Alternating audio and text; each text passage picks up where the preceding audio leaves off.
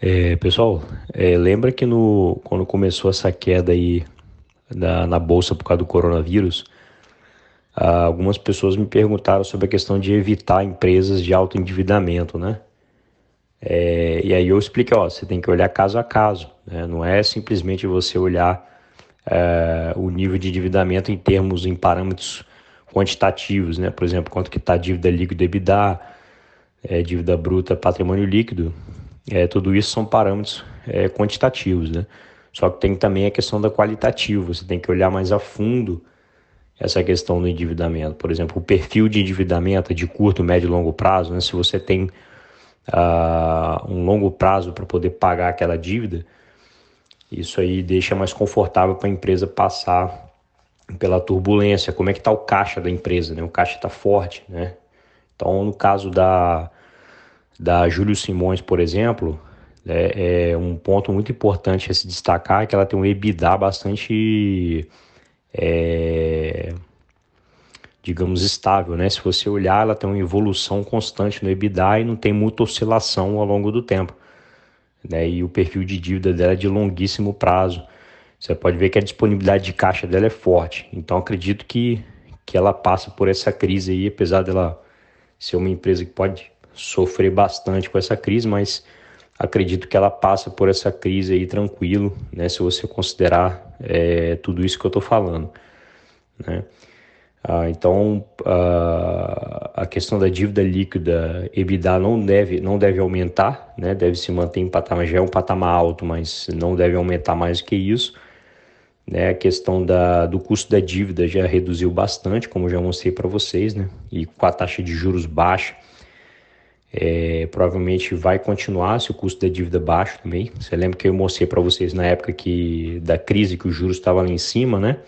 Da última crise, o custo da dívida da Júlio Simões era bem, bem mais alto. Né? Então ela já conseguiu reduzir bastante isso, que facilita também a, a vida dela, né? Agora, quando você olha para a CSN, aí já é um pouco mais complicado, né?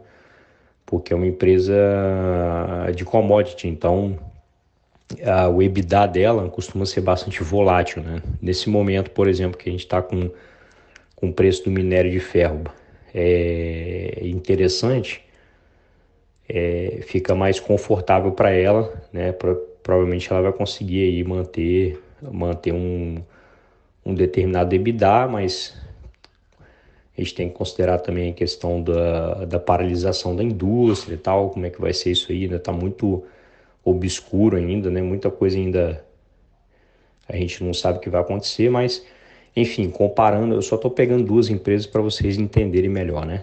Comparando Júlio Simões e, e a CSN, o caso da CSN é muito mais complicado. Ela tem uma dívida alta também para parâmetros considerados é, saudáveis, né?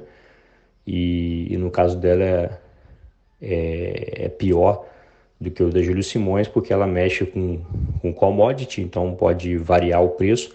O preço despencar, por exemplo, prejudica o EBITDA lá para baixo, né? E, enfim, mas o perfil da dívida também é, dela é de, é de longo prazo, né? É bastante esticado.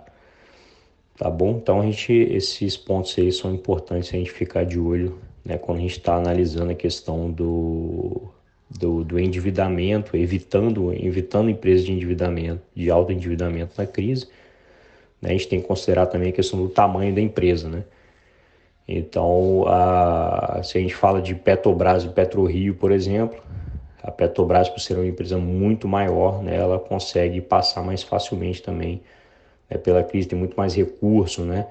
A geração de caixa geralmente é maior e enfim, ela tem mais flexibilidade, né, mais é, recursos para poder recorrer no mercado mesmo, propriamente dito, para poder é, conseguir passar por essa crise. Empresas menores né, têm mais dificuldade de, é, de passar pela crise, geralmente, tá, pessoal? Não, é difícil você generalizar tudo, mas aí nessas horas a gente tem que trabalhar é, mais com bom senso do que qualquer outra coisa tá bom?